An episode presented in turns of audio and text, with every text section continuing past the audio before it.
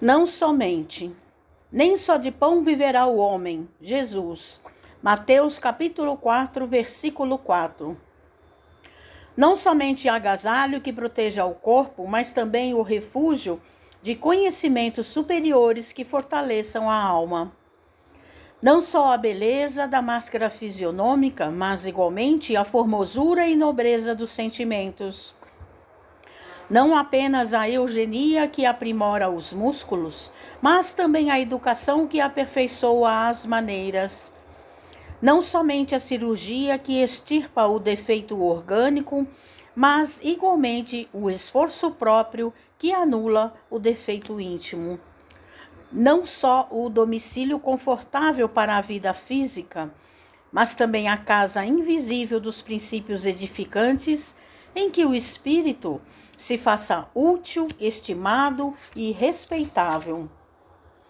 Não apenas os títulos honrosos que ilustram a personalidade transitória, mas igualmente as virtudes comprovadas na luta objetiva que enriqueçam a consciência eterna não somente claridade para os olhos mortais, mas também luz divina para os entendimentos imperecíveis.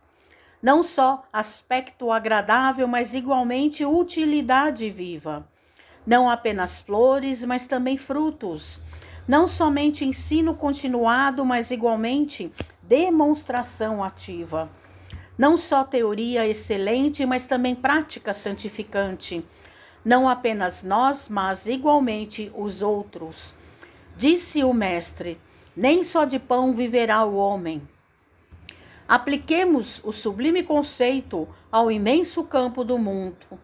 Bom gosto, harmonia e dignidade na vida exterior constituem dever, mas não nos esqueçamos da pureza da elevação e dos recursos sublimes da vida interior com que nos dirigimos para a eternidade. Mensagem de Emmanuel no livro Fonte Viva, Psicografia de Francisco Cândido Xavier.